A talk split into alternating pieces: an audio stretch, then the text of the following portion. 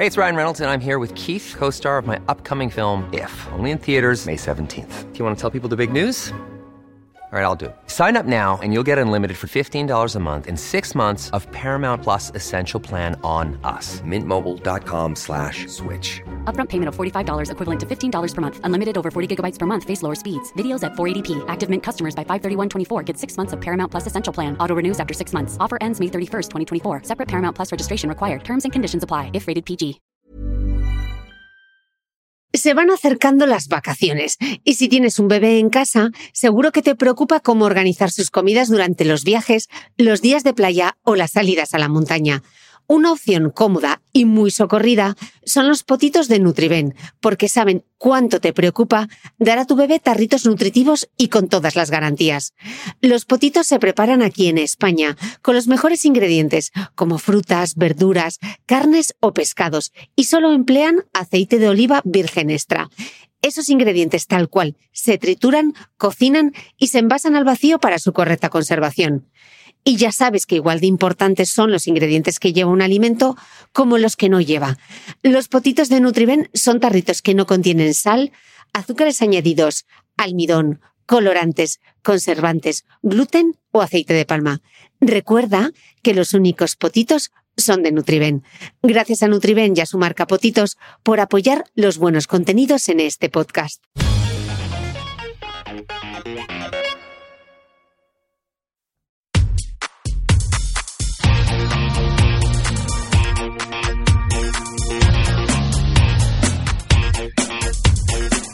Hola, soy Cristina Mitre, periodista y autora del blog de Beauty Mail.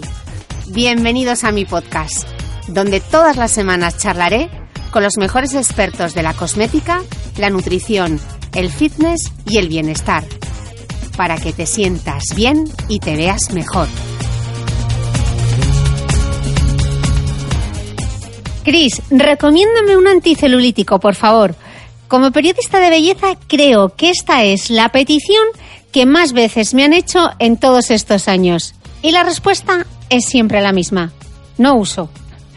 Porque me temo que no hay una fórmula mágica. Y aunque hay ingredientes que ayudan, como veremos en este capítulo, la celulitis es multifactorial. Por eso hoy mi invitada es la doctora Paloma Cornejo, una gran experta en dermatología estética corporal y también en láser, tanto del quirúrgico como el que se utiliza en medicina estética. Por algo es conocida como la doctora láser. Con ella vamos a descubrir qué es la celulitis, qué funciona y lo que no. También habrá hueco para hablar de fotodepilación, varices y cómo debemos tratar cicatrices y estrías. Y también cuáles son las nuevas aplicaciones del láser para tratar la sequedad vaginal y la incontinencia urinaria. ¿Te creías que después de los cuatro capítulos especiales de asuntos internos me iba a olvidar tan fácilmente de tu vagina? Por supuesto que no. No dudes en compartir este capítulo en tus redes sociales. También me ayuda si me dejas un comentario y me regalas unas estrellas en iTunes, porque todo suma y tu apoyo me da impulso para seguir creciendo. Ya sabes que a diario me puedes seguir en mi blog de beautymail.es y en mi cuenta de Instagram y Facebook, donde me encontrarás como de Beautymail.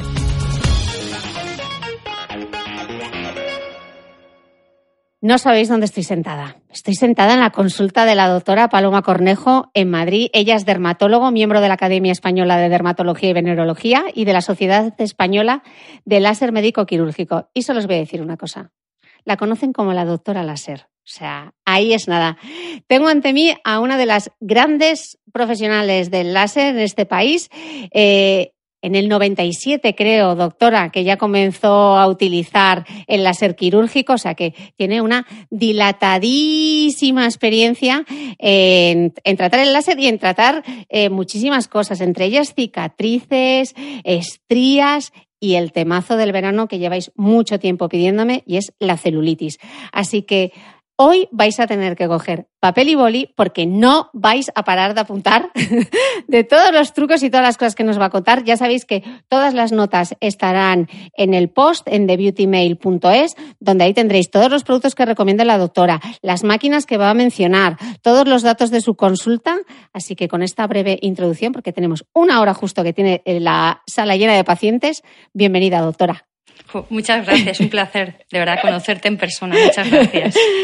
Eh, aunque el, el hit del verano es la celulitis, a mí me gustaría empezar por las cicatrices, porque yo sé que es uno de los tratamientos que más le gusta a la doctora Cornejo y porque luego además todos los que tenemos cicatrices, pues eh, es muy frustrante, eh, provocan mucha inseguridad, quizá nunca ha habido ningún tratamiento definitivo para tratar una cicatriz. La mía está en la tripa, tampoco se ve mucho, es bastante grande, pero mm, son muy visibles y causan mucha inseguridad. ¿Qué hay para tratar las cicatrices que realmente funcione? Es que cicatrices es como un mundo, porque tenemos todo tipo. Tenemos cicatrices atróficas, hipertróficas o queloides, que son las abultadas, cicatrices únicamente pigmentadas o hipopigmentadas. Entonces, es un mundo. Y para cada una hay un tratamiento, incluso algunas más satisfactorias que otras, pero es algo tremendamente gratificante y debemos de no conformarnos con la cicatriz y coger el toro por los cuernos y nada más eh, quitarnos los puntos o estar resolviendo el acné, atacarlo, porque cuando más tierna está la piel, más vascularizada y no se ha formado la fibrosis posterior eh, que deja esa retracción, pues cuanto antes lo tratemos, el resultado va a ser infinitamente mejor. ¿Y qué es lo que hay que hacer, doctora? Pues habla mucho. Pues en cuanto te operen la rosa mosqueta, que va fenomenal, o los parches de silicona para cubrir las cicatrices, ¿cuál es el primer, una vez que nos quitan los puntos, qué es lo primero que podemos hacer? Vamos a ver. El enfoque es distinto. Si tú lo que quieres es que la herida cierre, la rosa mosqueta es fantástica. Hay un montón de productos ahora mismo cicatrizantes, calmantes. Pero cuando queremos que la cicatriz no se sobreleve, y eso pasa en algunas zonas, no siempre, es más frecuente que te aparezca en el, pecho, en la zona de la espalda. En gente con tendencia a los queloides, ahí los parches o la silicona en gel te va a ser muy útil, pero la silicona en gel no vale para todos los casos, ¿vale? Por supuesto, hay que protegernos del sol. Es decir, sobre todo una cicatriz de una abrasión superficial, una raspadura, eh, un tratamiento a lo mejor que hayas hecho láser agresivo que tiene que repararse, hay que proteger del sol para evitar la pigmentación postinflamatoria. Pero si la cicatriz es blanca, porque realmente muchas cicatrices que son como una raja blanca con o sin patitas. Eso no se va a pigmentar, o sea que la protección solar no es tan tan importante. Por eso es muy es vital que preguntamos a los médicos que nos tratan, a los que nos han operado, cómo manejarlo después. Y realmente si ven que no lo maneja mucho, que no dan importancia, preguntar siempre a alguien especializado en cicatrices. Porque no un dermatólogo o un cirujano. Por ejemplo, en acné, el acné, veo mucho acné. estoy en Moncloa tengo mucha gente joven con acné, estudiantes de fuera, entonces vienen con su acné, les trato. Ya cuando están con el roacután, con la isotretinoína, ya empiezo a tratar las cicatrices, porque si dejo que esperen se van a fibrosar, va a haber más retracción. Entonces hay que tratarlo lo antes posible. Las estrías lo mismo. Una mujer sí, en cuanto pueda, lo mismo, porque es otra cicatriz, ¿sabes? Entonces, creo que hay que ser precoz. Yo diría que al mes de la intervención quirúrgica ya debemos de tratar esa cicatriz. ¿Y cómo se tratan? Entonces, por ejemplo, eh, a mí lo que me está dando el resultado fantástico son los láseres fraccionados, que son los infrarrojos no ablativos. ¿El CO2? No, no, el Frax, Frax, Fraxel, ese tipo de láseres que realmente no hacen una herida, pero sí que hacen como unas microquemaduras que calientan esa cicatriz, estimulan una proteína que se llama desox térmico que hace que el fibroblasto forme colágeno y elastina. ¿Vale? Eso va fantástico. Cuando a veces me encuentro que la cicatriz está pigmentada, pero no hay atrofia, ¿eh? o no, hay, una depresión, no hay esa depresión, ese hundimiento. En caso de una, cicatriz que está pigmentada, que únicamente ves que me quemé y me quedó esa mancha oscura, ahí lo abordamos mucho más con despigmentantes. Tratamos con peeling despigmentantes que tienen hidroquinona y retinoico y luego le mandamos para casa a lo mejor una forma de Klickman que lleva hidroquinona, retinoico, ¿eh? y, hidrocortisona, por ejemplo, que lo que va a hacer es seguir despimentando. Eh, cuando hay una cicatriz hipertrófica o un queloide, Que esas son las que son abultaditas. Claro, hay, ¿qué, ¿qué ha pasado? Que tu cuerpo ha cicatrizado tan bien, pero tan exageradamente que, que se ha pasado. Entonces al final tienes algo abultado, rojizo, que a veces hasta pica. El tratamiento va a ser primero eh, frenar esa proliferación exagerada de colágeno, que es un colágeno vasto, duro. Ahí hay que poner corticoide. Se infiltra corticoide, silicona en casa y luego ya trabajaremos con láser también. O sea que como puedes ver, el enfoque es muy variado. ¿Y la radiofrecuencia funciona en las cicatrices? Hombre, yo creo que la RF que es fraccionada, ablativa, puede actuar muy parecido a un láser, pero una RF más de tipo calor, tópico, masaje, ¿sabes? Yo creo que se queda muy, muy cortita. Te va a mejorar la calidad de la piel, pero no vale para realmente incordiar una cicatriz para que deje de hacer colágeno fibródico y que se parezca más a una piel normal. Yo creo que no lo va a conseguir. ¿Y para esas cicatrices que ya tienen muchos años? Las puedes tratar Ah, igualmente con el mismo enfoque. Sí es cierto que te van a dar los frutos más tarde, no van a quedar tan tan bien, ¿sabes?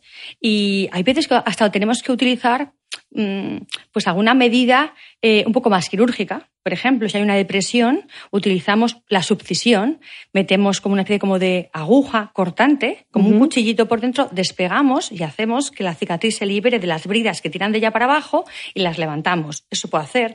Podemos hacer también pequeñas extirpaciones quirúrgicas ya más estéticas de una cicatriz. O sea, como ves, esto es un mundo. Mm. Un mundo. Mm.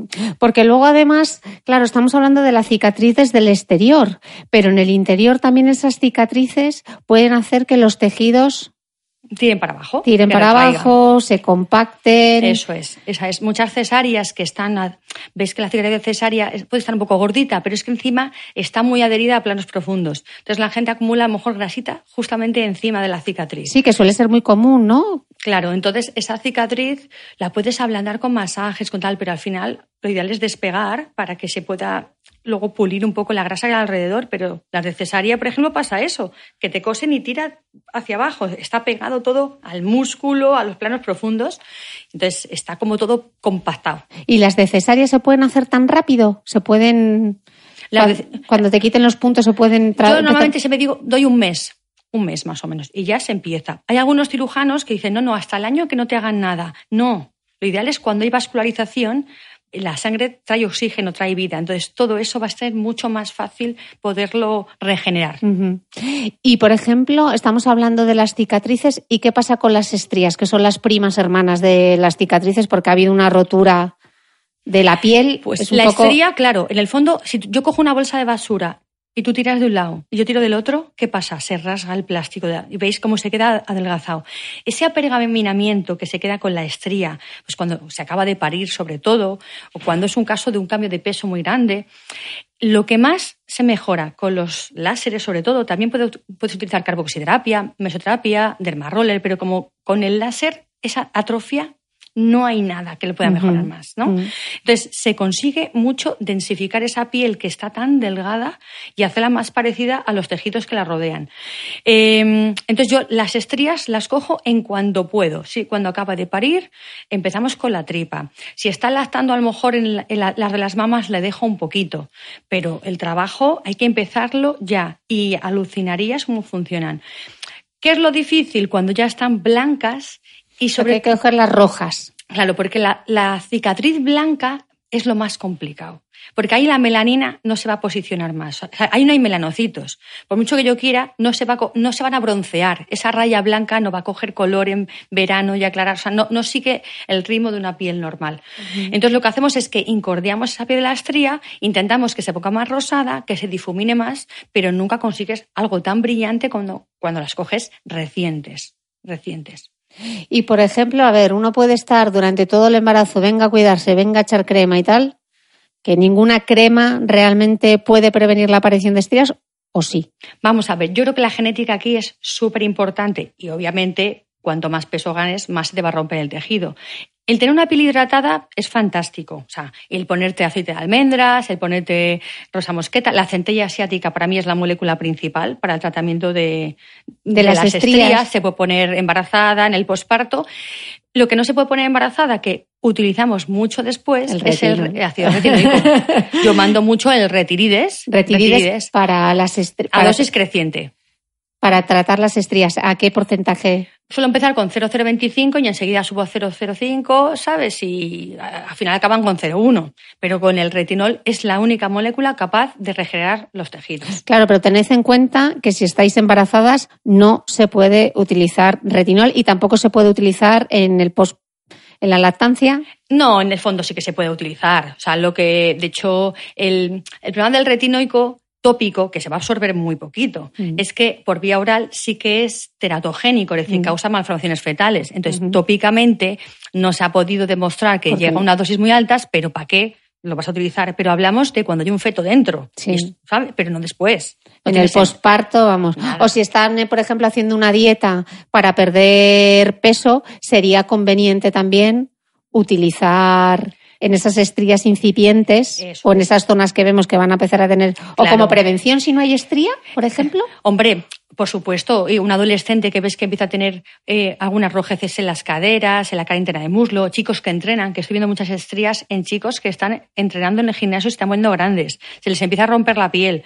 Entonces, en cuando ven que esa piel está como un poco más seca, un poquito más tirante que les pica, puede que ahí vaya a aparecer una estría. ¿eh? Entonces, es un buen momento de utilizarlo. Y luego una cosa muy importante, ojo con las dietas. Es decir, la dieta eh, tiene que tener proteínas. La proteína es el ladrillo de nuestro cuerpo. Si yo quiero que no se formen estrías, quiero repararlas, quiero hacer un tratamiento láser que necesito que se genere colágeno, si no hay colágeno, es el colágeno donde sale de los aminoácidos de la alimentación. Te he puesto más suplementos, pero si tú comes bien, no te hace falta ni suplementos. Entonces, ojo con hacer una dieta de lechuguita y de fruta, porque estás perdida, porque ahí tu cuerpo se va a quedar con una flacidez y unas estrías que te mueres. ¿eh? Así que, chicas, dadle a, la, dadle a la proteína, al retinol, y entonces, bueno, en ese posparto, en esas, o, no en ese posparto, esas mm, estrías que tenemos rojas, ¿Qué láser en, concreto eh, tenemos que preguntar? Normalmente para el color rojo utilizamos mucho el IPL o la luz pulsada ¿eh? y también utilizamos el láser fraccionado no habla tipo, como FRAX, es el 1550. 1550, también te puedes poner un 1540. O sea, por un lado, trato el color con la luz pulsada y por otro lado, lo que hago es tratar la estría, en lo que es la atrofia, con un láser que regenera. El que más regenera los tejidos sin ser muy agresivo son los infrarrojos tipo FRAX. Ok, y para las que ya están blanquitas, claro, en las blanquitas lo que hago es directamente hago láser, ¿vale? O sea, ya la luz pulsada no tiene sentido porque no hay color y trabajo con el láser. Con el mismo tipo de láser. A veces combino un poco con carbositerapia. La carbositerapia es un tratamiento muy pero se lo vamos a dejar para más adelante cuando hablemos de la celulitis. pero, que también puedes pinchar estría por estría y puedes aumentar la oxigenación entonces también te regeneran bien. O sea, a ver, hay gente que no tiene láser, pues tiene una carbo o tiene su dermaroller, bueno, hay cositas. Ah, bueno, hablando del dermaroller, que esto es, esto preguntan muchísimo. Los dermarollers son, eh, yo digo, como es, casi para mí es como pinchar el césped. Sí, sí. Porque es como pasar un rodillo que tiene pinchitos. Como un escarificador del césped. Exactamente. Es como pasar como un rodillito que tiene pinchitos. Entonces, ahora los hay de uso eh, o sea, los dermatólogos los utilizan en consulta, que son mucho más profundos, pero los hay para, también para utilizar en casa. Yo la verdad es que no me he atrevido nunca a pincharme la cara yo sola con un dermaroller. A ver, a partir de 0,5 ya te molesta y que son los sistemas como mucho que se pueden utilizar que puedan vender a nivel domiciliario. Ahora, ojo, luego se encuentra cualquier cosa por internet. ¿Cuál es el problema? Que como te irrites mucho la cara con el dermaroller, Número uno, si aplicas una sustancia después que dicen, no, pues luego una ampolla y tal, estás aumentando la permeabilidad de sustancias que te pueden dar alergia, que tópicamente no te hubieran dado, pero al dejarlas penetrar más por esos microorificios se puede generar una, un eczema de contacto. Y, número dos, si tú con la cara roja del dermaroller te da el sol, vas a tener un melasma. O sea, hay que tener cuidado. Pero bueno, es un sistema que da mucha luz, que da mucha, como te pone roja, te da mucha luminosidad y tal. Y, oye, y es un, buen tratamiento, incordiar la piel. En consulta, eh, ¿para qué lo utilizáis, el dermaroller? Yo lo utilizo, por ejemplo, eh, a veces incluso mujeres embarazadas dices, ¿qué me puedo hacer? Eh, tal, le hago un poco de derma roller con algún tratamiento tópico, lo puedo utilizar en estrías, en cicatrices, pero ya puedo llegar hasta 3 milímetros, que eso duele, ahí hay que poner crema anestésica, ¿vale? O sea, para aumentar la penetrancia de sustancias externas que yo sé que quiero que penetren, una despimentante, un corticoide, por ejemplo, ¿sabes? ¿Un ¿Eh? glicólico? ¿Tampoco te interesa? que- El tema es que el glicólico, sobre todo si es una dosis alta, te hablo de ya un 50-70, te puede dar muchas sorpresas. No es mi peeling favorito. Y, si tú dejas una puerta de entrada, que como puede ser eh, un dermaroller o una, una dermabrasión o tal, te va a penetrar un poco más. Y la penetración del glicólico es un poco errática, es decir, un poco irregular. Ojo, ¿eh? Con el glicólico. Que he visto algunas personas que se han pasado, se han quemado con el glicólico y luego tiene una mancha. O sea, no es de mis peeling que más me guste. ¿Cuál es el peeling? Ahora me estoy yendo yo por los torres de duda, pero claro, es que me está hablando de peeling y claro. Pues mira, por ejemplo, el peeling hay muchos, hay patadas, pero por ejemplo para acné me encanta el salicílico, Sí. me parece que el salicílico al 30 es genial. Me gusta muchísimo el tricloracético, el TCA al 15, al 25, al 35. Estos son todos en consulta, chicos, eh, Sí, de lo que estamos sí. hablando, ¿vale? Pero mm, Sí. si consultáis con vuestro dermatólogo, que sepáis que estos son los peelings que más le gustan a la doctora. Sí, y para melasma utilizo mucho lo que es la hidroquinona con retinoico eh, o los o, o un Yesner con resorcina, ¿sabes? O sea, pero hay tanto, hay Ya. tanto en el mercado que al final lo que te interesa es que tu médico maneje eh, mm, muchos palillos y que los maneje bien y sobre todo que indique bien, porque el éxito de, de todo esto Mm. es El la diagnóstico, indicación, ¿no? La indicación, Claro. la indicación. Que te vean. ¿Y cómo podemos saber? Porque claro, luego surgen muchas dudas y me dicen, claro, es que yo no vivo en Madrid, no puedo ir a la consulta de la doctora Cornejo. ¿Cómo sabemos en un centro de estética o en la consulta de un dermatólogo que no nos den gato por liebre? A ver, yo creo que mm, te tienen que dedicar un cierto tiempo y eso te lo permite la consulta privada, ¿sabes? O sea, eh, dedicar un cierto tiempo. Eh, tienes que, que ver un poco qué es lo que quieres, de qué tiempo dispones. Eh, el médico tiene que hacer una indicación sensata, explicándote un poco lo que hay. Cuanta más cosas se va a manejar, posiblemente te dé más soluciones. La combinación es la norma. Es decir, y hay que ser muy honesto. En este mundo hay que ser muy Mm. honesto, si no todo se vuelve en tu contra. Tienes que ser muy honesto con los resultados, con las expectativas del paciente. La gestión de las expectativas, Sí. ¿no? Si, si un médico te dice, "Mm, no te voy a hacer esto porque no lo necesitas, chapó, Mm. chapó. ¿Vale? O sea, te dice, mira, es que tú no te, no te hagas el votos ahí porque a ti no te va a favorecer, no te lo hagas. O yo creo que esto, esto no va a mejorar. Estas estrías no se te ven, ¿sabes? Yo creo que hay que buscar un poco la honestidad, ¿eh? Y bueno, pero esta, este tipo de medicina funciona mucho con el boca a boca. O sea, Mm. que por mucho que nosotros nos podamos pues, vender entre comillas, ¿no? Si la gente está contenta, viene más gente contenta. Totalmente. Eh, tantos años trabajando en fotodepilación, claro, yo no puedo evitar preguntar eh, acerca del láser. O sea, yo creo que el láser ha sido de esos grandes inventos que ha transformado la medicina y la medicina estética. Eh, ¿Cuál ha sido para ti el mayor avance?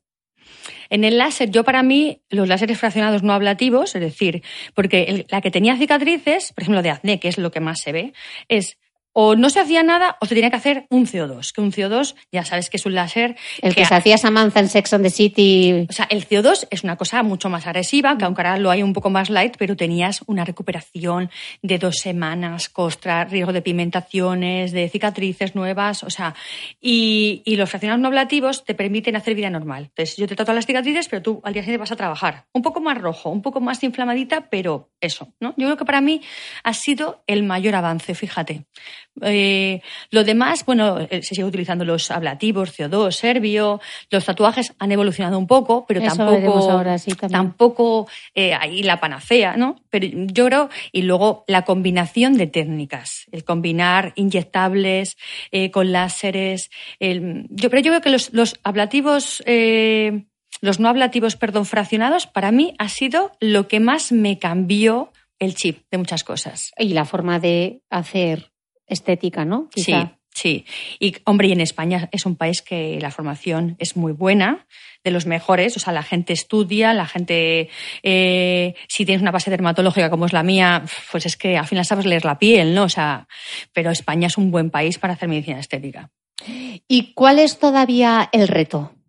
El reto, quitar los tatuajes más rápidamente de cómo lo hacemos. El reto es conseguir eh, pigmentar cicatrices hipopigmentadas, que yo estoy en ello, trabajando. A ver. ¿Eso qué significa? ¿Cómo, cómo que- Claro, una estría blanca que realmente coja color, una cicatriz blanca, pues eso, quirúrgica que realmente se quite, de quite del todo cuando ya lleva Bueno, tenéis años. que ver la cara de la doctora de cómo, de verdad, o sea, la cara de emoción cuando te está contando eh, cuáles son los retos, ¿no? Eso es fantástico, la ilusión. me Sí, encanta. sí, a mí me encanta, o sea, me encanta. eh, y cuando hay, por ejemplo, pues eso, yo creo que un quemado para mí es. Yo creo que es una de las desgracias que más puede, puede existir, ¿no? Una piel quemada, deformada y tal. El, el poder que eso eh, avance con cosas y que puedas. Yo creo que es una de las cosas más bonitas, ¿eh? Más bonitas. Pero el reto es eso, la cicatriz todavía no tenemos cosas para gomas de borrar, que la gente se piensa que existen, no existen todavía, hay cosas, ¿eh? Sobre todo cuando son antiguas. Mm. Todavía tenemos muchas cosas para estudiar. Todavía hay camino. Y en, el, en, en la fotodepilación, por ejemplo, bueno, vamos a, ya que estamos cerca del verano, hablemos un poco de tantos años utilizando fotodepilación. Expliquemos un poco qué es la fotodepilación, qué es la diferencia entre la luz pulsada, el láser. Me quiero hacer el láser, mm, me lo puedo hacer ahora en verano, no tengo que estar morena, eh, realmente es para toda la vida, no es para toda la vida, qué pasa en la cara. Vale. Va- va- vamos, a pon- vamos a empezar por el principio. Venga, empezamos. Vamos a ver, la depilación utiliza para destruir el pelo de manera definitiva, es decir, cuando hablo del pelo es de un folículo piloso aislado, ¿vale? Necesitamos una luz que sea absorbida por la melanina. La melanina va a ser como eh, la- o sea, el tallo del pelo que está lleno de pigmento es como la mecha, pero yo no quiero que el pelo se me chamusque, sino quiero destruir abajo, donde está el folículo piloso. Hacer Diana, vamos. Hacer diana. Es decir, para que eh, esto funcione hay que destruir el aparato que hace pelos, que es el folículo piloso. Pero la mecha es el tallo del pelo. Por eso hay que venir con pelo a las depilaciones, ¿no? Vale. Pelo negro, castaño oscuro, perfecto. Pelo rojizo, eh, rubio y sobre todo blanco, mal resultado, porque no llego a la cantidad suficiente, ¿vale? Esto sí, no cambiará nunca, por mucho que nos digan, no cambiará nunca. La tecnología ha mejorado, cada vez la piel se enfría mejor para que no sufra, ¿por qué? Porque la piel es muy importante, si venimos morenos, va a haber melanina tanto en el pelo que quiero destruir como en la piel. Esa piel bronceada va a captar la luz del láser y se puede quemar. Pero estos láser que dicen ahora que se puede hacer con piel bronceada, Al final, ¿cómo funcionan? Pasando muchas más veces por el mismo sitio, pero llegan a menos temperatura. Te puede servir para un pelo gordote, lo va a debilitar, pero conseguir que realmente un pelo ya más fino, un poco más claro, se depile de- definitivamente, no. Y yo te puedo asegurar que tengo una máquina que es Prime Lace, que tiene diodo, alejandrita, neodimio, puedo trabajar en Super Hair Removal, que es ese modo que, que lo pasa muy rápidamente, que dicen que vale en verano y tal. Si somos honestos, hay que decir al paciente que no venga moreno.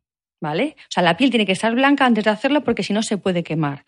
Porque yo lo que busco, a ver, yo me considero un derma- dermatólogo que lleva haciendo láser y soy exigente en mi resultado. Yo no busco que a ti se te caiga el pelo y que estés limpia unas cuantas semanas, pero que luego te salga toda la revesa igual. Yo busco lesiones definitivas de tu folículo piloso. Si no consigo una temperatura adecuada en un tiempo adecuado, el pelo vuelve a salir. Yo quiero que ya no vuelva a salir y por eso tengo que darle mucha caña. Y caña significa, si tú- no te doy caña y tú estás morena, te me quemas. Por eso el paciente tiene que estar el mes antes sin haberse expuesto al sol. Los días después, a la semana, cinco días, te puedes exponer. Pero lo importante es antes mm, antes, que no vengas morena. Eh, trabajar con energías eficaces, eh, diagnosticar bien al paciente y, de- y explicarle bien las expectativas. mm. No es lo mismo depilarte unas axilas, unas ingles, especialmente si ya eres mayorcita, que lo vas a perder un poco con el paso de los años, que depilar un vello facial de una paciente con una alteración hormonal sí, con un SOP, por ejemplo, un ¿no? ovario poliquístico. Mm. El paciente que tiene tendencia a hacer vello porque tiene más andrógenos en su cuerpo y eso hace de abono para que tú hagas pelo nuevo. Entonces, ¿qué pasa? Si tú tienes pelo facial, yo te puedo ayudar a matar el pelo que se te ha formado, pero yo no puedo evitar a que, que no te salga el que te tiene que salir. Mm. Porque, porque tu historial hormonal y luego se suman a la menopausia, que hace que también hagamos pelo nuevo, ¿eh? Yo no puedo evitar que folículos que no tienen pelo ahora lo hagan el día de mañana. ¿Eso es el efecto paradójico de... o no tiene nada que ver? El efecto Eh, paradójico... Está, un- está relacionado. El vello paradójico es cuando, por ejemplo, una paciente se quiere depilar el pelo gordo del mentón y luego dice, ah, bueno, pues un poco la pelusita de aquí de los lados y te vas extendiendo y encima les afeitan y encima tal. Entonces, al final la paciente el pelo gordo sí que se le ha ido, pero empieza a contar que tiene pelo alrededor de la zona. Oye, yo es que este pelo me lo vio más, yo no lo tenía. Entonces, aquí hay muchas disquisiciones. ¿Qué puede ser? Que por depilar, por afeitar el pelo se ha puesto más gordo, o porque la paciente tenía una tendencia a tener pelo nuevo y nos ha parecido a lo largo del tratamiento, que suele llevar meses, años, ¿no? ¿Eh? Le ha salido ese pelo que le tenía que haber salido igualmente, o es que hemos estimulado con el láser. Entonces, aquí hay muchas disquisiciones. Lo que está claro es que un calvo, tú le pasas el láser de depilación por la cabeza y no le sacas pelo nuevo. Es decir, Mm. o sea, el pelo nuevo aparece en una base hormonal favorable. Entonces, ¿qué pasa en la cara? ¿Metemos láser o mejor depilación eléctrica? Es que al final, yo Es mando a la difícil eléctrica. de gestionar, ¿no? No, lo que hay que hacer es ceñirse a la zona problema y zona con un pelo fuerte, un pelo duro. Es decir, si tienes un bigote con cuatro pelos, no hagas depilación láser, no te va a ir bien. Si tienes un, un mentón con un pelo muy gordo, adelante, pero no toquetees la pelusa fina. Claro. ¿Vale? O las patillas. Claro, y por supuesto aquí, eh, en el vello facial, hace falta un médico. Es decir, tú no, no te puedes imaginar la cantidad de personas que tienen una alteración hormonal. O, o si no la tienen, están con un anticonceptivo que le está favoreciendo un poco. O a lo mejor están, ¿sabes? Entonces tú le puedes ayudar. A la vez tienen a lo mejor grasa en el pelo o tienen acné. Entonces al final te encuentras un poliquístico o una persona con un saja, que son personas que no tienen realmente alteraciones eh, mm, no es una enfermedad, pero hay un pequeño, como una variante de la normalidad que tira un poco al hirsutismo, ¿sabes? O sea, Mm. vale, o sea que, que este mundo es. Claro, y ha proliferado tantos centros, hay tantas plataformas, hay tantos aparatos que yo me pongo en la piel de, de una oyente y digo, ¿pero a dónde voy? ¿Cómo Hmm. podemos guiar eh, a todas esas mujeres? Yo creo que el paciente que va a un centro médico es el que tiene una patología, por supuesto, una psoriasis, un vitíligo, ese tiene que ir siempre. El paciente que realmente quiere lo mejor, ¿sabes? Tú no quieres lo mejor. Yo para mí sí que lo quiero y creo que en depilación quiero donde haya máquinas potentes, que muchas veces en sitios, mm, peluquerías con todos mis respetos, tienen máquinas pues que valen, no sé, pues 5 o 10 veces menos, con lo cual la potencia va a ser mucho menor. Y luego, pues eso, hay pacientes que, que tienen un problema y, de una, y requieren un control médico, todo para que- con, con mucha experiencia. El tema de las franquicias y de todas estas cosas es que eh, hay, no hay una cierta supervisión médica, hay muy puntual. Si hay un efecto adverso, al final, pues el paciente acaba en mi consulta. Y además trabajan con energías bajas para que el paciente no se queme no dé disgustos. Si trabajo con energías bajas, que tengo? Sí, el pelo se me ha caído, estoy limpia un mes, pero luego tengo otra vez. O lo tengo todo, pero más fino, que luego a ver quién lo coge cuando es más fino. Entonces, salvo a lo mejor una zona como un pelo axilas, ingles, pelo muy fuerte, eh, siendo un- una paciente blanquita, te queda de tu casa. Bueno, yo creo que el láser, que a mí me costó mucho eh, aprender lo que era un láser, la física del láser, doy, doy clase en la facultad de láser, yo creo que los láseres son una- herramientas que hacen pupa y que deben de ser de control médico. Mm. Pero bueno, ahora los médicos no podemos competir con las franquicias. Mm. Hombre, yo una uno de los trucos que siempre he dado es eh, fíate de un sitio donde tenga una buena plataforma láser. Hombre, Porque no es, que no tengan una única máquina, sino que Tú lo has dicho, es decir, o una máquina muy versátil, Mm. que fue, al final fue un poco lo que yo elegí, es decir, quiero que tenga tres longitudes de onda, que tenga una duración de pulso, que significa que vale para pelo gordo, para pelo fina, tal, que tenga experiencia, que la persona tenga experiencia en depilación, ¿sabes? Mm. y que no tengáis miedo a preguntar. No. Cuando vayáis a un sitio y que os expliquen y cuál es la máquina para que podáis mirar. O sea, si no os dan la información, yo creo que esa es una forma ya mm, de dudar del Sí. tipo de tratamiento que os están ofreciendo. Sí, sí, porque una quemadura de depilación o una reacción, eh, una erupción, eh, o por ejemplo que tengas, eh, estás tomando medicamento, pues no te saben contestar, ¿sabes? Mm. Yo creo que la formación se demuestra y un médico tiene una formación que no tiene una esteticista, Mm. con todos mis respetos. Eh, otra pregunta. Eh, otra de, de, las mágicas aplicaciones del láser, yo creo que ha sido, más allá de la fotodepilación, el tratamiento de las varices. ¿no? Uh -huh. ¿Podemos explicar un poco cómo se utiliza, qué tipo de, qué tipo de varices se puede tratar? ¿Cuáles no? ¿Cómo funciona? Pues mira, en las varices es importantísimo el diagnóstico. No le mismo cuatro arañitas rojas, que son estéticas, que tener una pierna con verdaderos cordones. Que ese paciente es carne de cirujano vascular. El vascular es un especialista que se ha formado para tratar las venas.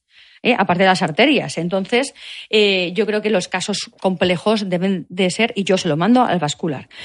Y luego, ¿cómo tratamos las varices? Pensando que no es nada fácil, ¿eh? O sea, que diga que es fácil, miente como un bellaco.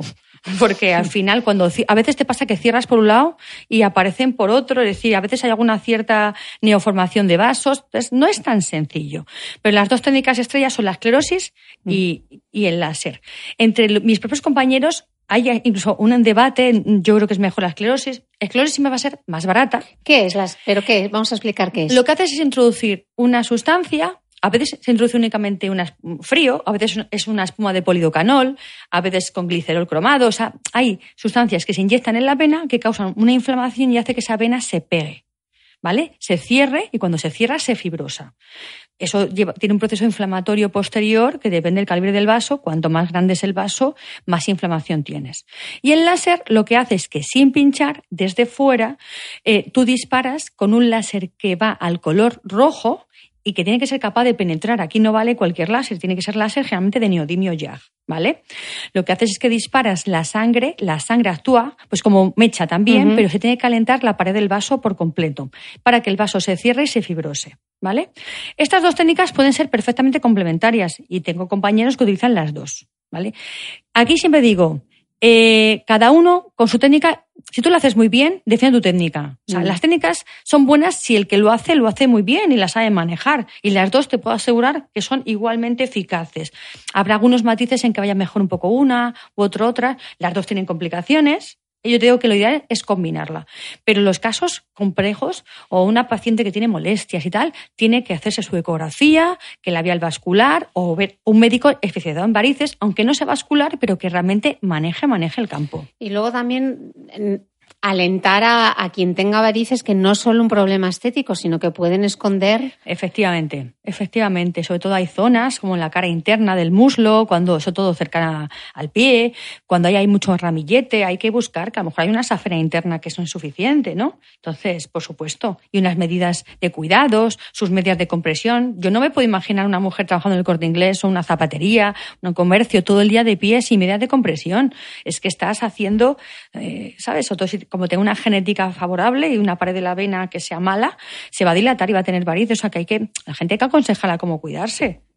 ¿Y los geles fríos, toda esa cosmética ayuda? Hombre, todo lo que sea ruscus, castaño de indias, todas esas cremas que son refrescantes, venotónicas, están bien. Yo prefiero a veces mandar más mm, orales, pues tipo, ¿no? o un Benorruton, un, ¿sabes? O sea, eh, fármacos un poco que tampoco es que sean la panacea, pero que te refuercen un poco la pared de la vena. Hacer ejercicio, pasear, caminar, movilizar, levantar las piernas cuando sea suficiente, o sea, cuando, cuando tengas tiempo, perdón. No utilizar un, un calzado muy alto ni que te comprima unos pantalones. O sea, hay muchas medidas dietéticas, pero jo, el, el tema es que la genética nos puede. Ya. O sea, estamos perdidos. Como tengamos genética de varices, vamos a tener varices. Bueno, pero no es el fin del mundo, ¿no? Podemos tener para genética. Nada, para y tener... nada. Lo digo yo que mi madre tiene varices y ya seguro que también he heredado eso. Para nada. De momento voy bien. ¿Sabes? O sea, que, hay que sí, sí, hay que cuidarse más desde joven y, y, bueno, yo creo que una de las cosas más acomplejantes de las piernas de las mujeres, porque uno se puede depilar y pasársela, tiene pelos y pasar una cuchilla o una cera, mm. pero las varices no las puedes esconder salvo que las maquilles. Entonces yo le animo a la gente eso que, que consulte, que se lo mire y que no tenga que sufrirlas. Sobre todo cuando son dolorosas, ¿no? Hombre, por supuesto esa pesadez, ahora ya llega el calor, esa pesadez que dices, es que tengo la pierna como un leño. Hey, it's Ryan Reynolds, and I'm here with Keith, co star of my upcoming film, If, only in theaters, May 17th. Do you want to tell people the big news? All right, I'll do it. Sign up now and you'll get unlimited for $15 a month and six months of Paramount Plus Essential Plan on us. Mintmobile.com slash switch. Upfront payment of $45 equivalent to $15 per month. Unlimited over 40 gigabytes per month. Face lower speeds. Videos at 480p. Active Mint customers by 531.24 get six months of Paramount Plus Essential Plan. Auto renews after six months. Offer ends May 31st, 2024. Separate Paramount Plus registration required. Terms and conditions apply if rated PG. Quality sleep is essential. That's why the Sleep Number Smart Bed is designed for your ever evolving sleep needs. Need a bed that's firmer or softer on either side? Helps you sleep at a comfortable temperature? Sleep Number Smart Beds let you individualize your comfort so you sleep better together. JD Power ranks Sleep Number number 1 in customer satisfaction with mattresses purchased in-store. And now, save 50% on the Sleep Number limited edition Smart Bed for a limited time. For JD Power 2023 award information, visit jdpower.com/awards. Only at a Sleep Number store or sleepnumber.com. ¿Sabías que los bebés son capaces de autorregularse y comer lo que necesitan? Hasta el primer año, la leche ha de ser su alimento principal, bien sea lactancia materna o artificial, y poco a poco podrán ir probando diferentes texturas y alimentos. Ahora, con buena temperatura, a todos nos gusta salir más de casa, y en verano pasamos mucho tiempo fuera, en la playa, la montaña o recorriendo el mundo. Si tienes un bebé que ya ha empezado con la alimentación complementaria, para esos momentos puedes contar con los diferentes tarritos que ofrece Potitos. Hay recetas para bebés desde 4 y 6 meses y solo llevan ingredientes como frutas, verduras, carnes o pescados que se trituran y se envasan tal cual.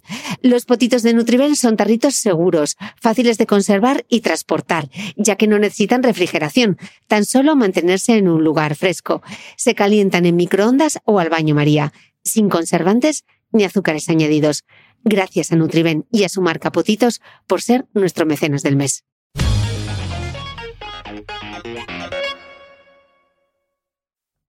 Claro, y eso, y Mm. cuando no hay varices, pero por ejemplo, que es muy común en las mujeres, pesadez de piernas, o que te tocas y se hunde un poco. Es un edema.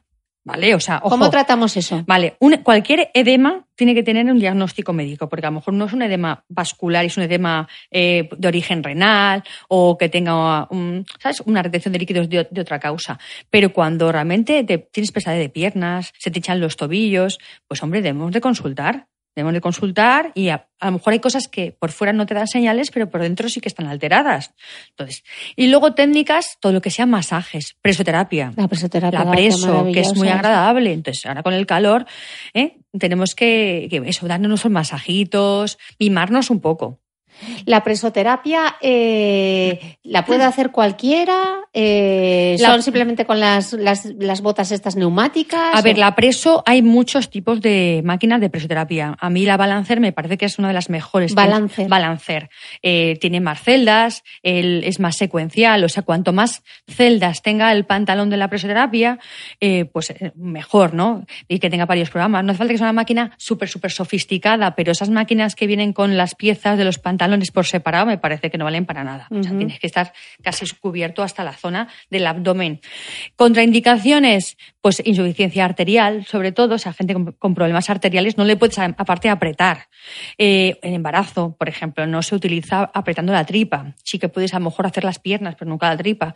Pacientes oncológicos, no puedo fomentar su drenaje linfático si tengo un cáncer por ahí pululando. O sea que, ojo. Expliquemos un poco, doctora, eh, eh, todo el tema del drenaje linfático, eh, la retención de líquidos, porque decimos muchas veces, no tengo retención de líquidos, no es que no dreno bien, no es que eh, estoy hinchada. ¿Cómo funciona, así a lo barrio sésamo un poco, el sistema linfático y por qué las mujeres tenemos esa tendencia, muchas mujeres, a la retención de líquidos? ¿Por qué se produce? A ver, hay dos sistemas, que es el venoso y es el, linfático. El linfático es algo sumamente lento, ¿vale? Que nos, mm, las venas las ves, el linfático es que tú no lo ves, ¿no? Hay unos ganglios también que son como estaciones.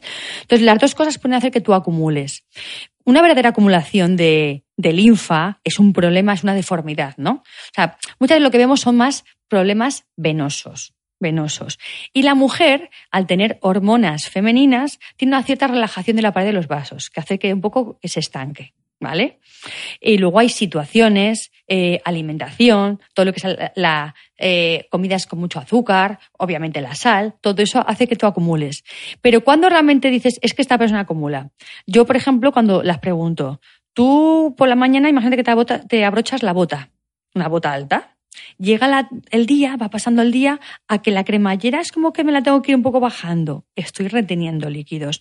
O el calibre de mis tobillos se modifica de la mañana a la noche. Por la mañana estamos súper bien porque hemos estado tumbadas en decúbito y luego pasa el día y vamos reteniendo. Ahí hay retención de líquidos, generalmente por tema venoso. ¿Vale? El edema linfático es ah. distinto, es como más leñoso, es como más. Eh, mm, es como más patológico, ¿vale? Sobre todo vamos a referirnos que lo que más se ve es venoso, venoso. Y ya digo que el ser mujer lo facilita. Cualquier cosa que aumente el peso en la pelvis, un embarazo obviamente, mm. pero imagínate que tú eres estreñida. Todo el, ese peso afecta al retorno venoso también. Es decir, una cuando está estreñida retiene más. Por ejemplo, ¿eh? pues cuando se ha alimentado fatal, ha descansado poco, eh, retiene más. Determinados días del mes. Lo hago todo bien, y, tengo retención de, o sea, me cuido la dieta, hago deporte, eh, no llevo tacones y aún así. Sí, eh, tenemos un problema que es que andamos en dos piernas. Entonces la gravedad también hace de las suyas. ¿Sabes? O sea, el, que el, hombre haya pasado de cuatro patas a dos es uno de los problemas que tiene, que se nos estanca un poco la sangre abajo. Pero bueno, siempre hay que descartar cosas y cosas que se puedan corregir, ¿sabes? O sea, cosas que se puedan corregir de la nutrición. Yo, vamos, te puedo asegurar que cuando un paciente, pues a lo mejor le pongo un poco de dieta proteinada y le quito todos los hidratos y lo hace bien, se me deshincha. Es, como, es, que, es que es una pasada, como se deshincha. Es que desaparecen hasta muchas veces los hoyitos de, de celulitis edematosa. Entonces, la alimentación es súper importante, porque para digerir según qué cosas te hace falta agua. Entonces, tu cuerpo atrapa agua ¿eh? en el mm. tejido intercelular. Entonces, ojo, ¿eh? Con la dieta. Eh, el tema de la dieta lo vamos a dejar para otro momento porque si no, no me va a dar tiempo a preguntarle todo lo que le quiero preguntar. Porque estamos aquí hablando del láser y yo de repente me acabo de acordar de una cosa súper interesante que hace en consulta y que viene muy a cuento con esa super serie que hemos hecho de asuntos internos en la que hemos hablado de menstruación, de sequedad vaginal, de menopausia, de, tantísimas cosas. Y ahora hay una cosa maravillosa eh, que es el láser y es el láser para, para la atrofia. Eh, y para la sequedad vaginal. Hay una frase en la web de la doctora que me ha parecido maravillosa y dice, no te preocupes, no tienes por qué conformarte, hay soluciones. Y yo creo que el láser a la mujer y aplicado sobre todo a la salud íntima femenina es como la gran esperanza, ¿no? ¿Cuántas mujeres hay que sufren de sequedad vaginal y, y que Claro, sí, normalmente pues eso, que iban al ginecólogo le decía, pero ¿qué quieres? Si ya tienes menopausia, ¿qué quieres? Es como que ya tienes que cerrar al, chiringuito para siempre y es que eso me parece. Entonces, vamos a partir de la base de que aquí eh, esto es un tratamiento multidisciplinar, es decir, aquí hay que trabajar de mano del ginecólogo. ¿Vale? El ginecólogo nos va a decir eh, si esa paciente se puede hacer un tratamiento eh, láser o con hialurónico o con lo que sea, se descarta una patología que tenga en el cuello de útero, imagínate, citología tal. Y dice, adelante, esta mujer es candidata a hacerlo. O sea, como siempre, la indicación es médica. ¿Vale? Mm. O sea, esto no es una frivolidad. Mm. A mí lo del rejuvenecimiento vaginal no me gusta nada. Mm. Me gusta que es un poco una recuperación, ¿sabes? De, de, una función biológica que es eh, la función vaginal, ¿no? Entonces, lo que nosotros eh, buscamos con el láser vaginal es, ya que cuando lo hago en la piel, un láser de CO2, de herbio, eh, estimula que formes colágeno. el que se utiliza es el de CO2 fraccionado, ¿no? CO2 y también hay herbios, también hay radiofrecuencias, o sea, hay, ahora mismo hay varios sistemas, ¿no? Lo que buscan es eh, tratar esa mucosa, calentarla, hacer microquemaduritas y que eso hace una respuesta que genera colágeno y aumenta la turgencia. ¿Vale? Como aumenta la turgencia, aumenta la secreción también de las glándulas de la vagina, con lo cual el pH, que en la menopausia nuevamente se vuelve como más alcalino mm. y aumenta las infecciones, etcétera, vuelve otra vez a tener un pH más ácido. Mm. Menos infecciones, una mucosa más turgente, mayor contacto en las relaciones, con lo cual la mujer eh, en el fondo tiene como un feedback de que puede disfrutar más. Mm. Se siente mejor, ella se contrae mejor Mm. ¿eh? y entonces eh, todo cambia. Lubrica mejor, es, es otro mundo. Y que luego me parece también interesantísimo para todas esas mujeres que quizá tengan una menopausia inducida por un cáncer de mama, un cáncer, Mm. por un cáncer de mama, por ejemplo, que no pueden tomar estrógenos y con el láser recuperan, ¿no? Recuperan esa, sí, esa, esa función. esa- esa función. Sí, también se habla de incontinencia, pero aquí incontinencia solamente un tipo y solamente los o sea, a ver, la incontinencia es un problema. que- Hay dos tipos de incontinencia, ¿no? Sí, de, de esfuerzo, y la incontinencia de esfuerzo, sobre todo que es. La incontinencia, no, no voy a poner nombres. Imagínate, no es lo mismo una mujer que, pues que se orina porque no es capaz de retener que cuando tú a lo mejor toses Y se te escapa un poco, estornudas y te escapa una gotita. Porque has perdido un poco ese control, porque se ha relajado el suelo, suelo pélvico. Aquí hay que trabajar en muchas disciplinas. El ginecólogo nos va a decir si está indicado, eh, se le puede mandar ejercicios de suelo pélvico, ¿sabes? Y tú puedes trabajar con el láser, ¿vale? O sea, pero como veis, estos son tratamientos que son funcionales, que no son estéticos. Mm. Que tú luego puedes poner hialurónico o hacer una despigmentación de la zona genital. Pero por favor, no frivolicemos y que Mm. la gente no piense que por consultar esto está diciendo, o, o ni, o sea, que no es una cosa como para reírse, fíjate, Mm. ah, el láser vaginal, ah, sí, es como igual a blanqueamiento anal, me pone de los nervios. Que no, no tiene absolutamente nada que Pero ver, la pero gente es que no hay nada más incómodo que una vagina seca. Provoca picor, o sea, ya ni de las relaciones sexuales, o sea, el picor, el malestar, el disconfort, es que te pone hasta de mal humor. Hmm.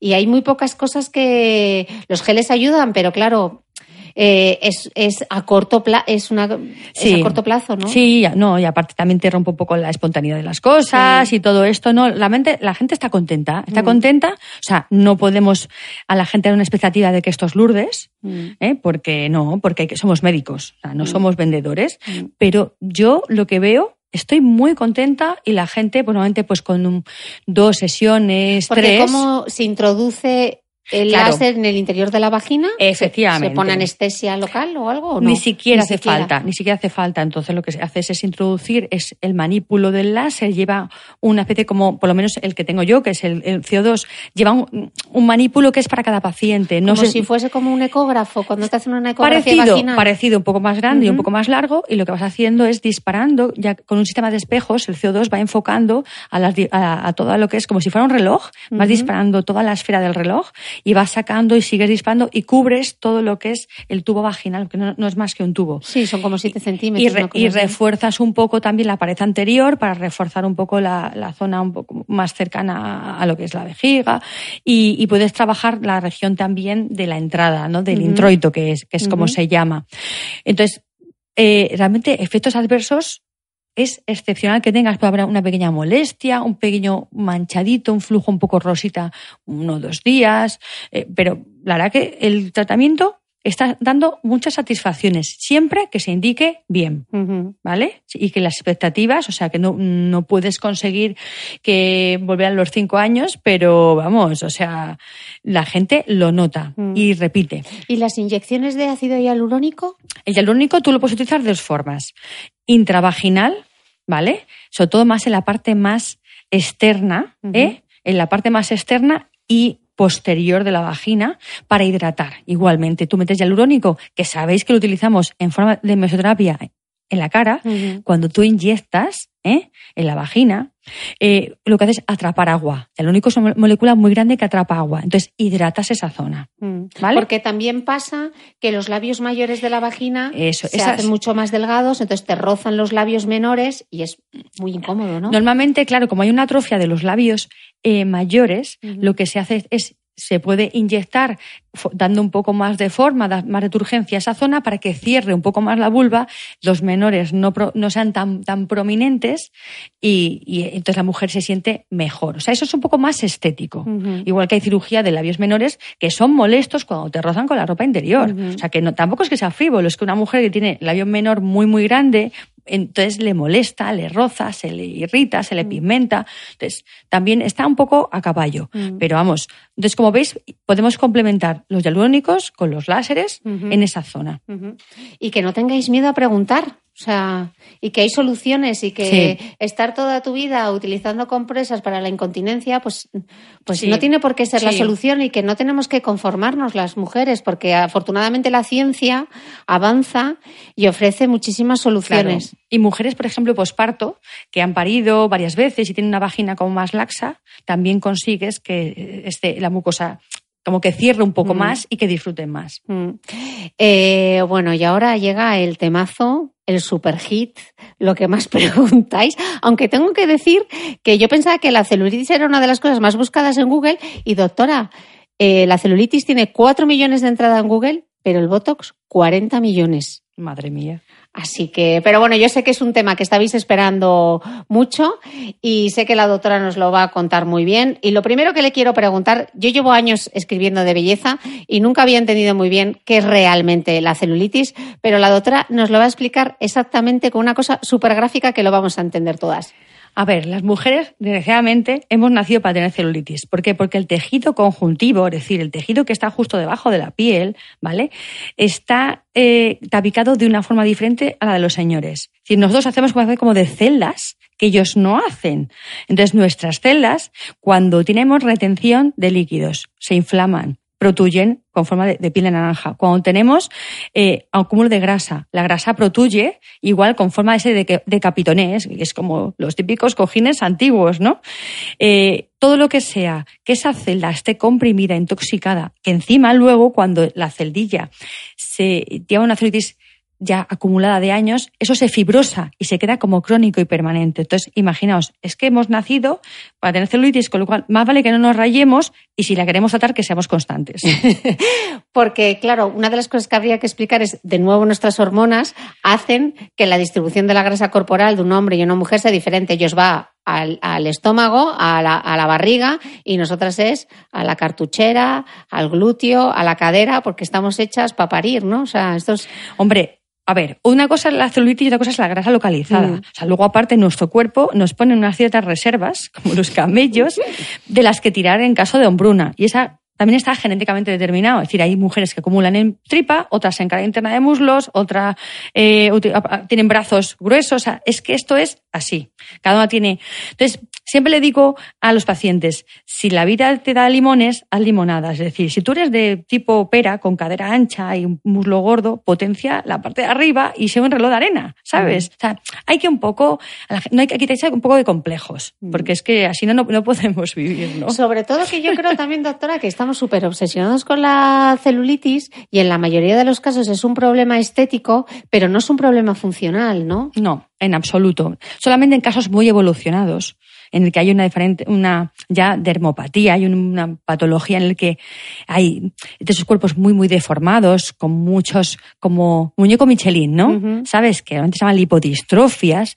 Solo en esos casos se comporta como una enfermedad porque puede doler. Mm. Puede doler, puede dificultar un poco la deambulación, ya son verdaderas deformidades, pero en las mujeres lo normal es no llegar a ese punto. Vale, ¿y cómo sé yo que lo que tengo es un acúmulo de grasa y no es celulitis? ¿Cómo se diferencia? Mira, cuando exploramos un cuerpo aquí en la consulta, normalmente nos fijamos en las tres cosas, que son los tres jinetes del apocalipsis, ¿no? Entonces, al final es la celulitis, la grasa localizada y la flacidez. Y es bastante fácil tener uno, dos o incluso los tres, ¿vale? Entonces, realmente en la celulitis buscas lo que es esa piel de naranja, que a veces no se ve aparentemente, pero cuando aprietas eh, está, ¿vale? La grasa localizada no, tiene por qué ser celulítica, puede que sí, pero puede que no. Entonces son esos acúmulos, eso que dices, es que este Michelin, esto me lo pellizco, entonces ves, es que aquí la tengo la molla la molla. Y luego la flacidez es cuando realmente la piel cuelga. Hay gente que se empeña a hacer abdominales para una piel que cuelga de la tripa. Es que parido, no estoy aquí con los abdominales y la piel va a su bola. Porque la piel es como un globo que cuando le quitas aire se queda lacio. Mm. Porque no se puede adaptar tanto otra mm. vez a los mm. planos profundos. Entonces, hay un poco que diferenciar. Y los tratamientos corporales los tienes que diferenciar en función de esos casos, de que esta paciente es más de celulitis y de qué tipo, porque ya sabes que hay tres. Claro, eso vamos a ver, ah, eso nos va a contar ahora. ¿Eh? Entonces, tienes que un poco enfocar. Si quieres te cuento un poco cómo lo hago. Sí. ¿Vale? Entonces, por ejemplo, la celulitis eh, tenemos tres tipos. La edematosa, que es esa paciente que retiene líquidos. Que tiene días que está mejor, que tiene días que está peor, que realmente eh, todavía no se le ha fibrosado la celulitis, sino que es un poco moldeable, que necesita que la drenen. Esa paciente Mm. necesita drenaje. Entonces, son pacientes que les va a venir muy bien ondas de choque con drenaje. ¿Qué, son las ondas de choque? Ondas de choque es un tratamiento que es como un golpeteo continuo, como un, mat- como un percutor, como un martillito, ¿vale? Que lo que va a ir haciendo es reestructurar los tejidos, drenar. Dicen que hace un poco de lipólisis, yo ahí me lo creo un poco menos, pero las Lipólisis es la quema de grasa. eso es, eso es. Pero tú vas movilizando toda la linfa, todo el sistema venoso y reestructuras el tejido y reestructuras ese capitoneo, haces que no, que rompes un poco de fibrosis, ¿vale? Eh, puedes, todo lo que sea drenarte. Mesoterapias que drenen, ¿vale? Que te ayuden a eliminar una lidia. A lidia, que está indicada para celulitis edematosa, porque se ha visto que hay hierro en los tejidos y a lidia te lo retira. Y Es el- un tipo de sustancia es una sustancia inyectable. inyectable. ¿Vale? Claro, porque no toda la mesoterapia, hay mucha mesoterapia con homeopatía que Hombre, yo la homeopatía tampoco es que sea especialista, con lo cual tampoco soy detractora de lo que no conozco bien, por respeto a los que lo hacen. Pero sí que es cierto que es un poco menos creíble, ¿no? Pero bueno, ya te digo que, que lo que no se conoce no se puede eh, descatalogar. Y luego yo utilizo mucho, pues eso, una, la lidia para las edematosas. Cuando, por ejemplo, veo que tienen una celulitis un poco más fibrosa, pues ya también trabajo con ondas y les meto a lo mejor carboxiterapia. La carboxiterapia Ahora es vamos a explicar qué fantástica. es la carboxiterapia, porque antes no le dejé entrar en materia para Sí. llegar a la celulitis. ¿Qué es? Mira, la carboxiterapia es una técnica en la que tú inyectas gas CO2, es decir, lo que nosotros expiramos cuando cogemos oxígeno y echamos CO2. Pues eh, se inyecta CO2 directamente. ¿Por qué? Porque cuando tú inyectas CO2 en el organismo, tu, tu cuerpo, tu hemoglobina, libera oxígeno al tejido donde lo has inyectado. ¿Qué significa? Que, le estás dando mogollón de oxígeno. Vasodilatas, estimulas la circulación, descargas esas piernas cansadas, reestructuras los tejidos, incluso se ha visto que puede estimular la destrucción de grasa si se inyecta de determinada forma. Entonces vale hasta para úlceras venosas. Tiene utilidades muchísimas, muchísimas. Rejuvenecimiento, estrías, etcétera. Y para celulitis también. En el caso de la edematosa, que es la que estamos viendo. También te vale para la fibrosa, ¿eh? O sea, pero a- mí casi diría que para la fibrosa me- gusta hasta incluso más, porque eh, rompe un poco ese despegamiento que te hace el gas cuando entra, te rompe un poco los tabiques, ¿vale?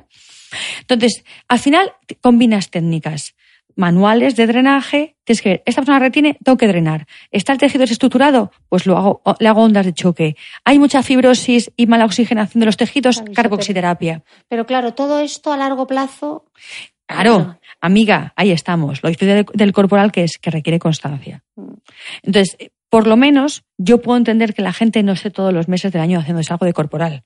Sí que coma bien y que se cuide con deporte, pero enfocar el cuerpo y empezar ya en febrero, marzo, marzo por ejemplo, marzo, a tratarse de cara a la operación bikini sería fantástico. Y luego un, un mantenimiento no Operación muy bikini tal. No lo vamos a llamar, Eso. no me gusta. Vamos a- La operación sentirse bien, quitarte Eh, la sí. celulitis. Eso es, eso es. Pero todo lo que sea, tú estás pensando un poco en descubrir tu cuerpo. En invierno lo enfundas en las medias, los pantalones y no lo ves. Pero la gente empieza a acordarse, ¿sabes? De, de la celulitis ya a mayo y ya vamos un poco más pillados. Hay que empezar un poco pronto y luego mantenerse. Pero ves que es una guerra un poco Porque continua. no hay nada definitivo. O sea, realmente No hay nada de- definitivo. porque estamos luchando contra una contracción, con, con una condición que es inherente al género Mm. femenino. Es algo nuestro. Y esta es la dematosa. El segundo tipo de celulitis. La fibrosa, que es la dura, es cuando ya la- esas pacientes que están incluso de, eh, son de gimnasio, están duras, están Sí, bien. deportistas. eh, eh, hay- no hay no muchas de- retienen, Mm. pero tienen, ves que esa estructura, ese tabique existe. O personas con una celulitis edematosa que se les ha como cronificado y han hecho fibrosis. Es decir, está- hay un endurecimiento de esos septos que hablábamos antes. Ahí la carbo me gusta mucho la carbo. También utilizo mesoterapia, ¿eh? la meso eh, con mm, vitaminas, con sustancias pseudolipolíticas, porque ya no podemos pinchar cosas muy cañeras tipo Aqualis, ¿sabes? ¿Eh? ¿Qué pasó con el Aqualis? Porque yo recuerdo cuando estaba en él, el Aqualis era la gran promesa. El Aqualis era una sustancia que disolvía la grasa. A ver, el, Y prometía claro, mucho. era un detergente. Pues Mm. mira, por motivos, yo no lo voy a contar aquí porque me daría para hablarlo. motivos al final mucho de mm, temas económicos, de empresas de laboratorios. Pues a veces le- les dan marcaje y permisos y ese marcaje pues te caduca y lo tienen que renovar y no se lo dan. Es un mundo que no ni voy a entrar porque Mm. ni me lo sé Mm. y tal. Pero ahora mismo Aqualis como tal no se puede inyectar. Hay algunas mesoterapias, celutris, eh, que funciona para la celulitis, por ejemplo. Ya te he nombrado a Lidia. O sea, hay cosas que se pueden pinchar y que funcionan.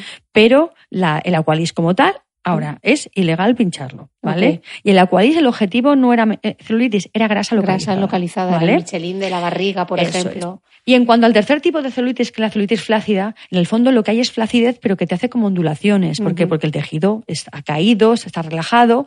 Entonces, son pacientes, lo que hay que hacer es reafirmar. Y el reafirmante de todo, tanto como para esa celulitis como para la flacidez, es la radiofrecuencia. Mm. Yo, me parece que es un tratamiento que me ha costado creérmelo, y me lo he acabado creyendo y me encanta. Pero la radiofrecuencia también tenemos que tener en cuenta qué tipo de máquina es, a qué profundidad trabaja, si es unipolar, monopolar, etcétera. Entonces, expliquemos un poco porque radiofrecuencia no es, no, me voy a hacer la radiofrecuencia. ¿Cómo podemos saber que es una buena radiofrecuencia? A ver, Complicado me lo pones. Le estoy poniendo unas ah, preguntas a la doctora. A ver, a mí me gusta mucho más la monopolar, me da más juego, penetra más. Cuando penetro más, pues puedo hacer más cosas. Y, que sea potente, lógicamente. a mí, por ejemplo, me tienen enamorada de Exilis. Exilis es una máquina que a la vez que hacer, que trabajar muy potente. No es un modelador, no lo paso por toda la pierna, no es un masajeador eh, caliente, no. Es algo que va a trabajar una zona muy concreta, va a hacer que el colágeno se contraiga, que ese colágeno además estimule que se formen fibras nuevas de colágeno alrededor y que compense los tejidos. Lo que quiero, hacer es una retracción de los tejidos. Vamos a explicar una cosa, doctora, que nos hemos adelantado. La radiofrecuencia, me, va a corregir si, me vas a corregir si estoy equivocada, son ondas electromagnéticas, ¿no? Pues como las del microondas, por ejemplo, pero es una frecuencia diferente. Entonces, eso lo que hace es eh, genera calor. Genera calor para generar calor tiene que llegar, eh, o sea, eh, funciona como una especie de resistencia, ¿no? Se van encontrando. cuanto más agua hay en los tejidos, mejor. Ok. ¿Vale? Entonces, eh, lo que hacemos es trabajar la piel para que se contraiga a nivel facial o a nivel corporal. Y también como se trabaja con una forma especial, porque todo esto es técnico dependiente, ojo, es muy importante quién te lo hace, que lo haga bien, ¿eh? también te eh, ayuda a drenar, a masajear y tratas también la celulitis. Pero para mí la indicación es la flacidez la flacidez. Me gusta más monopolar porque es más penetrante, porque de ¿Qué hecho... es monopolar o unipolar? Monopolar es cuando te ponen una pegatina en la espalda, que es un electrodo de, retorno. Y bipolar es que los dos electrodos están en la pieza de mano y únicamente la profundidad que se alcanza es la mitad de la distancia entre los dos electrodos. Es decir, es más superficial. Entonces, a lo mejor para trabajar piel, piel superficial está bien, pero para trabajar ya en profundo, grasa, fascia, la, la, quiero monopolar. A mí me gustan las que tienen efecto lipolítico. Es decir, que a la vez, si tú, en vez de trabajar piel, tejido subcutáneo, pues trabajar un poco de grasa, puedes hacer que esa grasa también se destruya, siempre que alcancemos la temperatura adecuada. Y eso significa que está calentita y que no es un masaje agradable a veces, sino que quema un poquito. Hay que alcanzar una temperatura superficial, que las máquinas buenas te lo dicen, ¿eh? que en superficie a lo mejor llegas a 40, 41 grados, hasta incluso 42 más no soporta el cuerpo humano, pero en profundidad a lo mejor llega a los 45, 46 grados. Eso significa que ahí sí que hay un efecto biológico. Y toda esa batería de máquinas eh, tipo el LPG, eh, los Vela, bueno, el LPG es el LPG, LPG es en dermología, son máquinas rodillos que, que más, digamos, te masajean porque te, te aspiran la grasa, te la van modelando, van drenando, pero a mí LPG es una máquina que, como haya flacidez, no me gusta porque te la puede empeorar, pero para una celulitis dura puede estar bien porque te rompe un poco esas trabéculas fibróticas, ¿vale? Pero es para gente con un tono de piel muy bueno. ¿Y radiofrecuencias tipo el Velasmooth? Hombre, ahora mismo tienes el Velasafe, el, ¿sabes? O el 3, que es más potente, calienta antes, ¿eh? Son máquinas, el Venus, hay máquinas muy buenas que lo que hacen es pues, trabajar igual calentando los tejidos, modelando.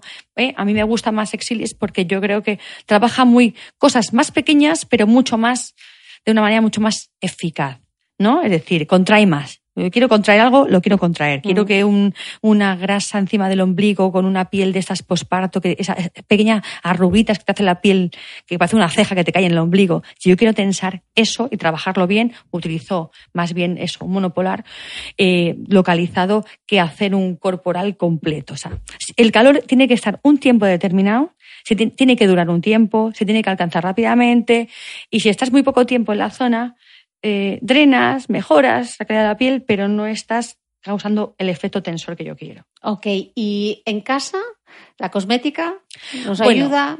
La, la cosmética no penetra demasiado. El masaje te ayuda. Exacto. La cosmética, pues bueno, todo lo que sea, pues eso, descongestiona las piernas, el ruscus, la castaña, lo, lo que hablábamos antes.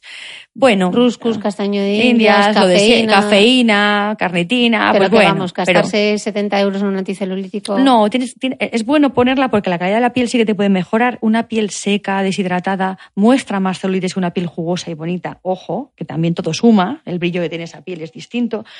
Y, y luego, pues a- por vía oral, pues puedes tomar cosas. Puedes tomar desde quema grasa, cuando te sobra grasa, puedes tomar eh, drenantes. ¿eh? Drenantes, pues tu té verde, un poco también para aumentar el me- metabolismo basal. O sea, luego ya hay cosas que te mejoran las causas, que es circulación, retención de líquidos, eh, un poco de exceso de, o sea, todo eso y comer bien. ¿Qué quieres que te diga? O sea, siempre vamos a lo mismo y, la comer bien todo el mundo ya- sabe lo que es. Y nos queda hablar de la criolipólisis. Ese es el último que nos quedaba. El Ese sí que es la gran promesa, A mí la crío, que es La- el frío. sí, a mí, a mí la, crio- la criolipólisis me parece que es la opción no quirúrgica para la grasa localizada. Bueno, en el caso de la criolipólisis sí que está aprobada por la FDA, ¿no? Sí, Como sí, tratamiento. Tiene, muchísimas publicaciones Mm. en PubMed. O sea, Vamos a, a contar un poco, o sea, eh, de la criolipólisis, eh, está diciendo la doctora PubMed, eso es que hay evidencia científica que de verdad es una máquina que funciona, Sí. eh, bueno, una técnica, porque hay distintas máquinas que lo realizan, ¿no? es una es. técnica, está aprobada por la FDA en Estados Unidos, ¿y qué es exactamente la criolipólisis? Vale. Es una técnica que se ha visto que el adipocito se pone con frío. ¿Vale? Es el tejido más sensible al frío es la grasa. Entonces, si nosotros conseguimos con un manipulo succionar la grasa localizada, es decir, el Michelin, como tú le llamas, ¿no? El Michelin. Dentro de ese manipulo, con la succión, quitamos el riego sanguíneo en la medida de lo posible para que no se me caliente con el nuevo flujo sanguíneo, según viene la sangre, ¿vale? Y consigo bajar a menos 8 grados centígrados por lo menos. La grasa que hay dentro sufre una lesión, el adipocito se suicida y se va reabsorbiendo en las siguientes semanas. Es una técnica que se hace más o menos cada dos meses dos, tres sesiones, ¿eh? y eh, necesita que sean máquinas, obviamente, que cumplan los requisitos, que al final yo me quedaría prácticamente con dos, ¿vale? Con Cultec, que es con la que yo trabajo, Cool Sculpting, que es la otra, o sea, que son las dos máquinas, Máquinas. que cumplen un poco los requisitos no os preocupéis de que todo va a estar en las notas. de succión y de frío, ¿vale? Entonces, la técnica no es molesta en sí. Después de la sesión puede haber una pequeña molestia, una sensación como de anestesia, porque el nervio se queda un poco atontado, el que pasa, el que pasa solamente en, la zona donde está la grasa, porque el nervio tiene grasa en su, Ujú. en su funda, ¿no? Y entonces puede haber una pequeña molestia, un- una, dos semanas extraña al tacto, pero no hay realmente, no hay herida, no estamos operando, no hay riesgo quirúrgico y se utiliza para cualquier zona corporal porque esto evoluciona un montón. Hay manípulos para cualquier zona. O sea, que hay para el glúteo, para la Papada, cartuchera, incluso cara para la interna, barriga. el rollo del sujetador. Sí, O sea, la- la- Lo que más hace la gente son tripas y costados. Lo que más. ¿Y qué pasa con esa grasa? Claro, o sea, el adipocito, la célula grasa eh, se suicida y esa grasa, ¿por dónde Muy buena la- pregunta. ¿Por dónde sale? Vale, esto no se suele dar de una vez, sino que como cualquier recuperación de un hematoma que hayas tenido de una cirugía, esto se va poco a poco eliminando por el sistema linfático. Pero hay muchos estudios, y es la realidad, que no te aumentan ni el colesterol, ni la grasa, los triglicéridos, Mm. ni las transaminasas, las enzimas hepáticas, es decir, que no hay alteración metabólica y no es malo para la salud. Únicamente que te- no se hacen embarazadas, Mm. en gente con un cáncer, en pacientes que tengan una hernia abdominal, no se lo haces en la tripa, ¿vale? O sea, hay que tener una serie de requisitos. ¿Y esto es definitivo? O... Sí, el adipocito se muere. Ahora, si tú comes y ganas peso posteriormente, los que te quedan te van a aumentar de tamaño. Pero no vas a engordar como estabas antes, ni mucho menos, como cuando haces una lipo. O sea, Mm. esos adipocitos se pierden. Y normalmente en cada sesión, sobre todo de abdomen, que es lo que más se hace, en cada sesión perdemos más o menos unos 2,5, 3,5 centímetros. ¿Y vale para celulitis también o solo para grasa? La indicación fundamental es grasa localizada, porque va al adipocito, no, Mm. no a la fibrosis. Mm. Sí que se puede ver que si hay grasa y a la vez celulitis, esa celulitis mejora porque estoy deshinchando las celdillas que estaban gordas, Sí, acuérdate. sí.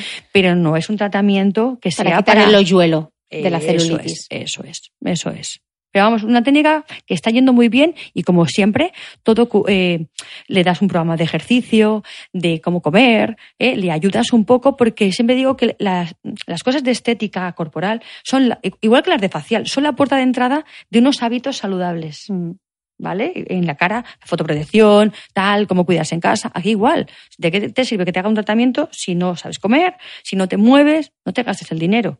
¿sabes? No tendremos resultados. Mm.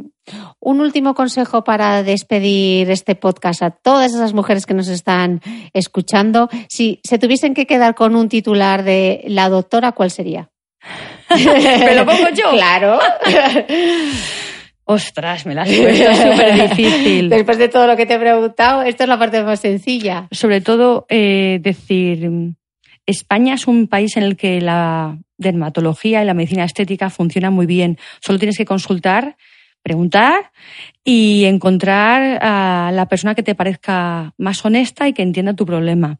Y bueno, pregunta, lo que tú has dicho, pregunta todo, ¿no? Pero yo creo que, que tenemos suerte ¿eh? de la formación que tenemos. Cada día es, mayor ¿eh?